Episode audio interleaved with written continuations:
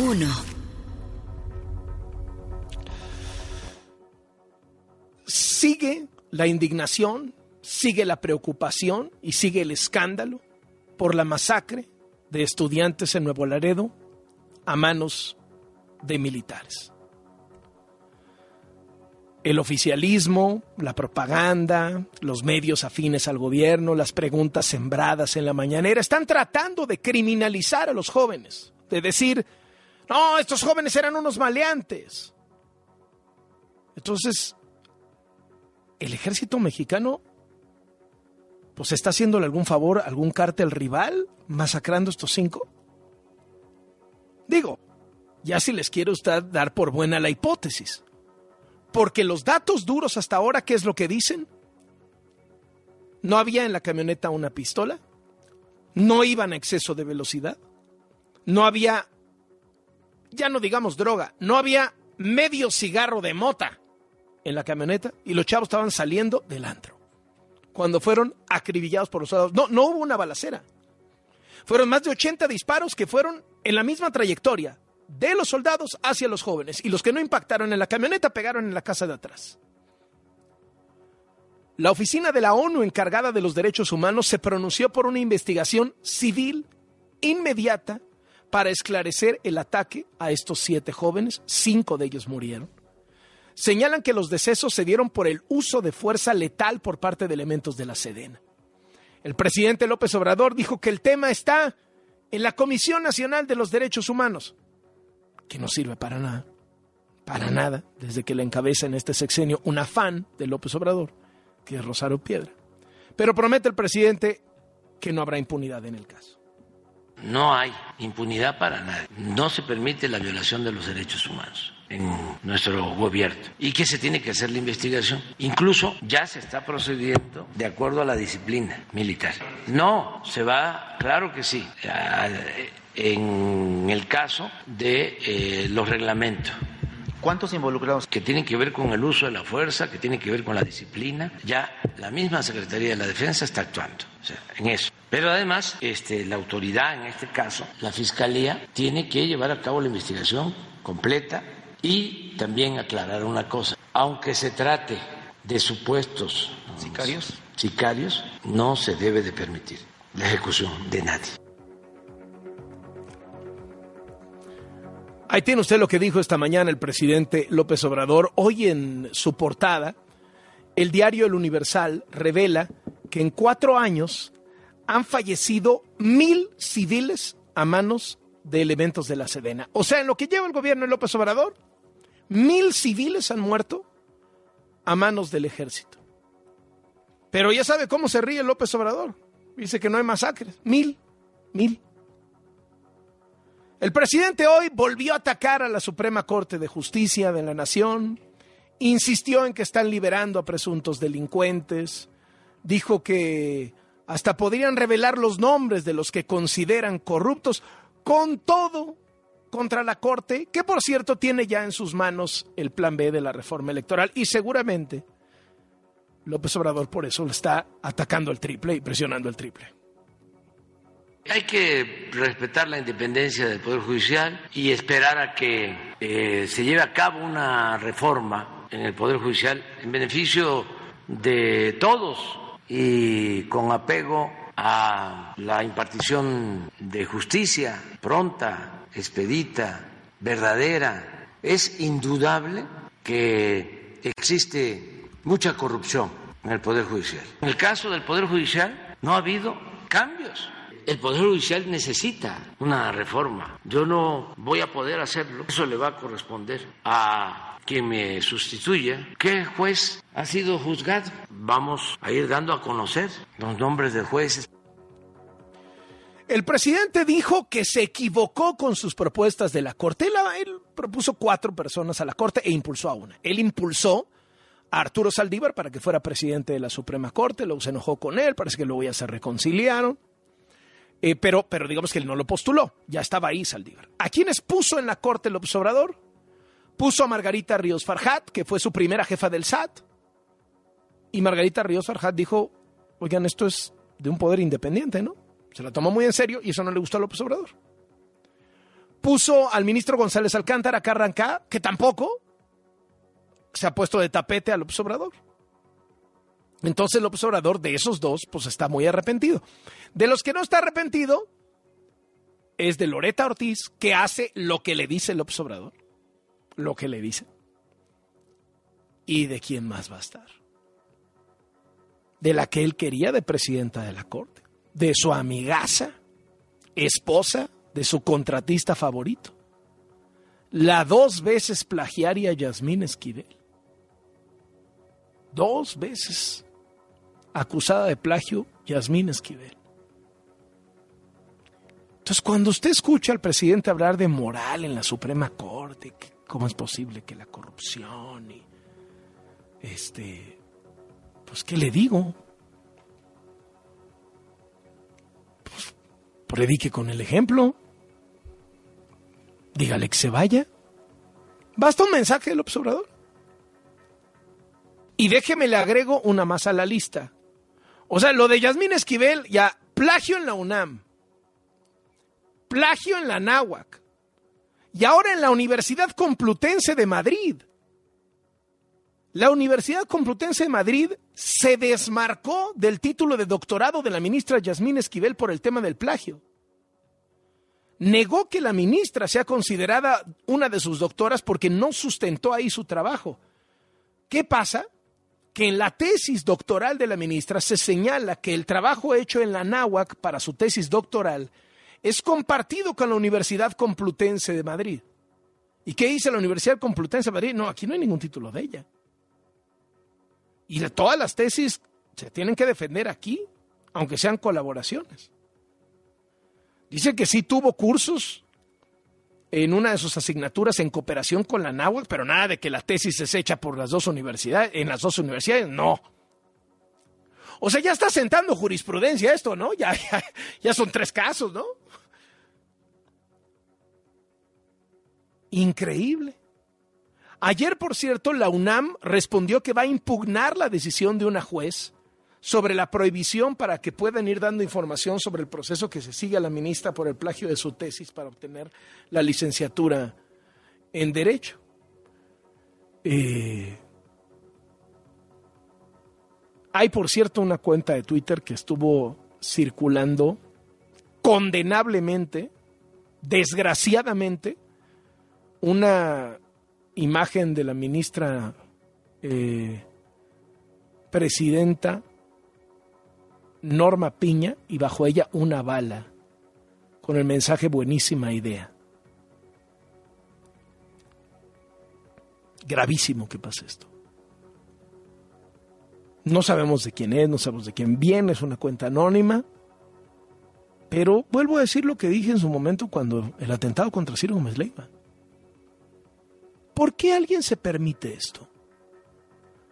¿Quién está creando un caldo de cultivo en donde estas cosas se valen,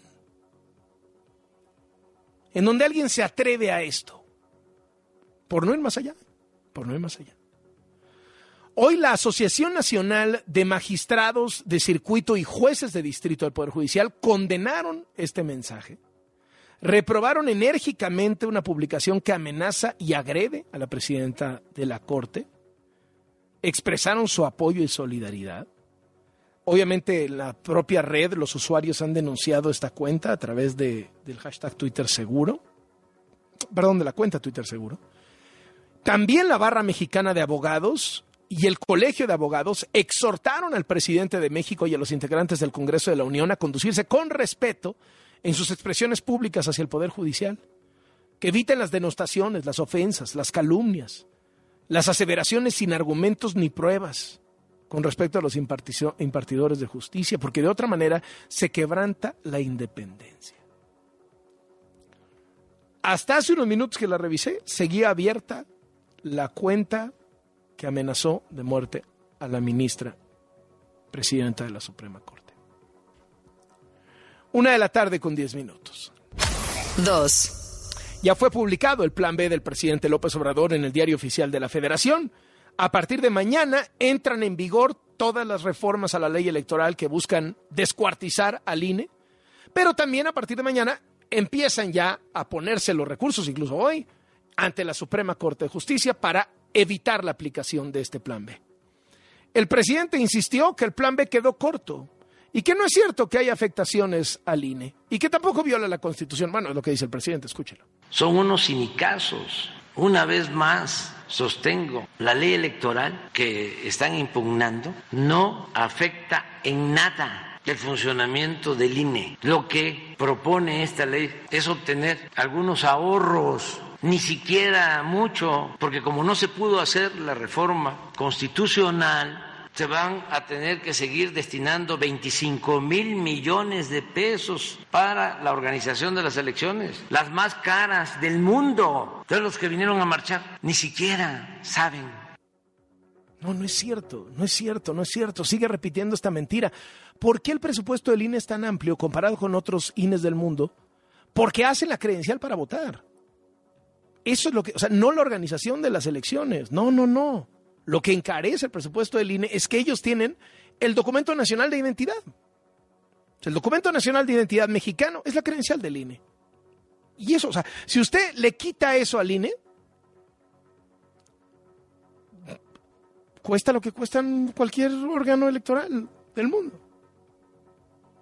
Entonces López Obrador dijo que los medios de ya sabe que todo, bueno, hasta lo de Nuevo Laredo, ayer nos echó la culpa a los periodistas y ahora pues que, que lo del INE, que no lo hemos explicado bien, y entonces que mañana va a ir el secretario de Gobernación, Adán Augusto López, a la mañanera para explicar los detalles, pero se me hace que ya está viendo venir que lo van a batear en la corte. Tienen todo el derecho, pues, a ser opositores. Eso es la democracia, no es pensamiento único y se tiene que garantizar el derecho a manifestación, a la manifestación libre de las ideas y el derecho a disentir, pero que tengan información, que tengan elementos, que no los manipulen. Entonces mañana viene Adán a informar y sí, pueden hasta ganar en el Poder Judicial, como está la Corte. El presidente sigue irritado por las manifestaciones del fin de semana, del domingo, en el Zócalo, en muchas ciudades del país. Hoy López Obrador fue cuestionado sobre lo dicho por el embajador de Estados Unidos en México, su gran amigo Ken Salazar, quien ayer escribió en Twitter que el presidente de Estados Unidos, Joe Biden, y todo su equipo están comprometidos con la democracia, con la libertad de la ciudadanía para expresarse y manifestarse, y que esto refleja una democracia en acción, y que estaban orgullosos de que Estados Unidos es la democracia más antigua del mundo. El presidente de México repitió lo que le dijo al Departamento de Estado, que en México hay más democracia que en Estados Unidos. Que lo, departamento, que del Departamento de Estado que respalda al INE es que están mal informados. Ayer el gobierno de los Estados Unidos matizó el comentario que hizo a favor del INE, afirmó tenerle mucho respeto a México, Escuche cómo lo dijo el vocero del Departamento de Estado, Ned Price. Uh, Cuando hablamos de México lo hacemos con gran respeto. Cuando hablamos de México lo reconocemos como un gran socio igualitario. México es un país soberano que toma sus decisiones soberanas. Cuando hablamos de México en este contexto, hablamos de todo lo que cuestionamos del mundo. Uh, México tiene una democracia vibrante. En México, el senador de Morena, Ricardo Monreal, informó que envió a los senadores estadounidenses Robert Menéndez y Michael McCall una carta en respuesta a los comentarios que hicieron sobre la democracia mexicana. Les dijo que es un tema que solo corresponde dirimir a los mexicanos, que su comunicación no abona el clima de amistad y respeto entre los dos países y que acude a ellos para tener una comunicación que sume al debate parlamentario. Siguen los ecos de la marcha. Y por cierto, las presiones, las extorsiones y las amenazas de los morenistas a quienes marcharon. Ya ve que el presidente hoy, hoy sumó un adjetivo calificativo, ya les dijo ignorantes a los de la marcha, ya les ha dicho rateros, corruptos, privilegiados, narcos. Ahora ignorantes, porque van al Zócalo y no saben a qué fueron. Bueno, lo que dice él, ¿no? Pero el alcalde de Ensenada, Baja California, amenazó a los empresarios que participaron en la marcha del INE. Le dio una entrevista a un medio de comunicación local, una estación de radio local, Armando Ayala, morenista, y esto fue lo que dijo. Aquí tengo la listita todo, porque después están hablando de que ayúdanos a rebajar el predial. Oye, tenemos un problemita. Oye, Armando y todo eso. Y entonces, y en la primera este, marchita esa, este, pues, De la ¿cómo le podríamos decir? De la ternurita, pues ahí, ahí están asomando la, la, este, la cabeza, ¿no? Nada más, ojalá que tengan todos sus permisos, ¿verdad? Bien hechos y todo, porque para sacar la, len- la lengua, la- para tener la lengua larga hay que tener la cola corta. Entonces, este, entonces, pues está bien, felicidades, qué bueno, bravo, seguramente les va a ir muy bien. Amenazando el alcalde con auditorías, con quitarles permisos a los empresarios que participaron en la marcha. ¿Qué le parece? Siguiente de sobremesa. 3, El gobernador de Nuevo León, el emesista Samuel García, sigue celebrando que Tesla llegará a su estado con una gigafábrica. Dijo que a partir de esta construcción su estado se puede convertir en el nuevo Silicon Valley, el siguiente Berlín en materia de tecnología. El dueño de Tesla, Elon Musk, celebró el anuncio oficial de la construcción en México. Now, I do want to emphasize we will continue to expand. Quiero enfatizar que continuaremos expandiendo la producción en todas nuestras fábricas existentes, Uh, here in Texas, obviously. incluyendo California, Nevada, aquí en Texas, We obviamente, intend to increase production y también en Shanghái, por lo que tenemos la intención de aumentar la producción, incluso en todas las fábricas. Por lo que la gigafábrica en México sería complementaria a la producción de todas las demás fábricas. Por lo que, para ser claros, no se trata de mover la producción de un lugar a otro, es simplemente expandir la producción global total. Por cierto, parece que el tema de Altos Hornos de México ya medio va en ruta de arreglo. Finalmente no se la va a quedar Julio, Villarreal de Villacero, que era, pues, digamos, un empresario muy cercano al gobierno. Hizo el gobierno hasta lo imposible porque se la quedara él, pero al final no, pues no sé si no dieron los números o qué pasó, pero se cayó esta operación y Alonso Ancira, el eh, controvertido Alonso Ancira, que estuvo incluso en la cárcel en España, usted lo recuerda, eh, luego salió de la cárcel, lo entrevisté, ¿usted se acuerda? Y dijo, no, pues yo me equivoqué porque no, le di lana a la campaña de López Obrador. Si le hubiera dado lana a López Obrador como lo hicieron los otros, no me hubiera pasado nada, ¿no? Y se lanzó con tubo. Bueno, pues, eh, Ansira parece que ya llegó un arreglo con inversionistas extranjeros, con americanos y chinos para que se queden con altos hornos de México, a la que López Obrador le sigue queriendo cobrar millones de dólares por el tema de agronitrogenado, ¿se acuerda? Hoy, por cierto, el presidente en su conferencia eh, presumió las remesas del de, de los mexicanos al extranjero como si fuera un éxito del gobierno. Sabemos que no lo es, pero... Y el presidente también sabe que no lo es, pero pues miente, ¿qué? Como le da igual mentir. Y anunció que quiere hacer un grupo mundial antiinflación. Imagínense qué bien va a salir eso. Si el pacto antiinflación en México fue un fracaso, ahora imagínense el pacto internacional antiinflación con puro gobierno de izquierda. Honduras, Colombia, Brasil, Cuba, Chile y Bolivia. Vamos a ver cómo sale eso. Valeria Moy, Valeria Moy encabeza el IMCO y es comentarista financiera de este programa. Lo que está tremendo es el peso, ¿eh? ya cerquita de los 18 por dólar. Cuéntanos, Valeria. Ay, Carlos, sí, está tremendo el peso, pero déjame hablar del plan antiinflación, Sí. por favor. Esto del ¿Quieres plan reírte del plan antiinflación no, mundial? Es que me da, o sea, no sé qué decirte. El plan mundial, ¿no? Es un, fa- es un farsante, Es tienes que entenderlo. O sea, él sabe que no es cierto, él sabe que es mentir como los de las remesas. O sea, porque a lo mejor El la primera vez que lo dijo, pero ya le explicaron y no le importa seguir mintiendo, no le importa porque, porque de eso se trata la mañanera, Valeria. El plan mundial que incluye a Brasil, Colombia, Cuba, Argentina y Honduras. Ese es el plan mundial. Con eso no haces ni una Conca Champions, déjate de un plan mundial antiinflación. Vamos a hablar del plan mundial contra inflación, Carlos, por favor. Entonces, en el plan mundial contra inflación, que compete, que incluye a estos países ya mencionados, pues la idea consiste en eliminar barreras comerciales para que entre este grupo de países pues podamos importar y exportar alimentos de tal forma que haya más comercio y entonces eventualmente baje el precio de los alimentos, ¿no? Pues suena muy bien, suena muy padre, la verdad es que está padrísimo. Ya sabemos que el PASIC no ha tenido el impacto que le hubiera gustado al presidente y luego la segunda versión del PASIC pues tampoco ha tenido la importancia que le hubiera gustado al presidente. Y entonces dices, bueno, vamos a abrir el comercio entre estas economías. A mí me encanta que se abra el comercio, a mí me gusta mucho que haya más libre comercio, más comercio y no menos comercio. Pero entonces uno se mete a los datos de comercio para ver si en efecto este plan mundial de siete países pues puede cambiar la jugada. Bueno, de todo lo que importamos en México en 2022, de todas las importaciones que hizo el país, solo el 3%, el 3% vino de los siete países considerados para este acuerdo. Y de ese 3%, la gran mayoría viene de Brasil, que participa en 2%. Y entonces dices, bueno, seguramente le compramos a Brasil un chorro de alimentos. Bueno, no. Lo que le compramos a Brasil son metales, máquinas, aparatos, material de transporte. Entonces está padrísimo el plan mundial, Carlos, pero pues no va, a, no va a lograr nada, no va a bajar la inflación, simplemente porque no comerciamos alimentos con esas economías. Pero bueno, pues sigamos con el plan mundial y pasemos, Carlos, ahora al superpeso. En efecto, ayer tocó un nuevo mínimo, 18.01 pesos por dólar, de nuevo, yo creo que estamos hablando de un fenómeno que tiene tres ángulos. En primer lugar, yo creo que el más importante es el diferencial de tasas de interés entre México y Estados Unidos. Eso es lo que lo más lo explica.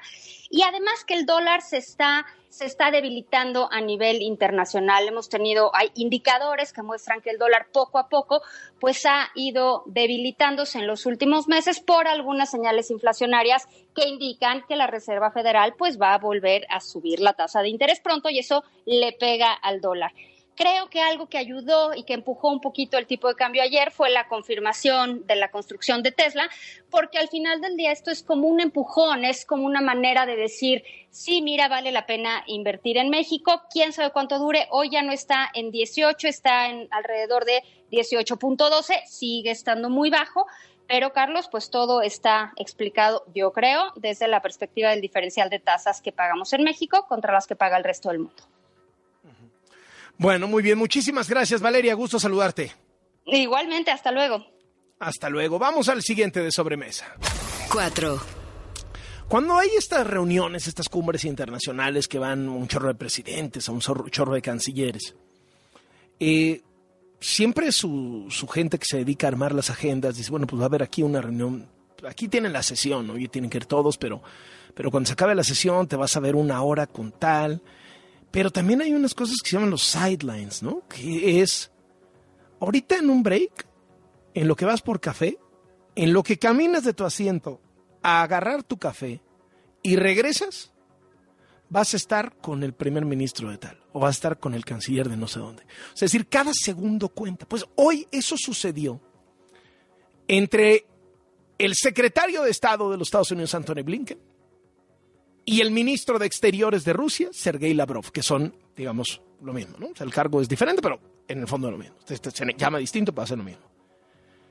Literalmente, 10 minutitos en los sidelines de la reunión del grupo de los 20 que se realiza en Nueva Delhi, India.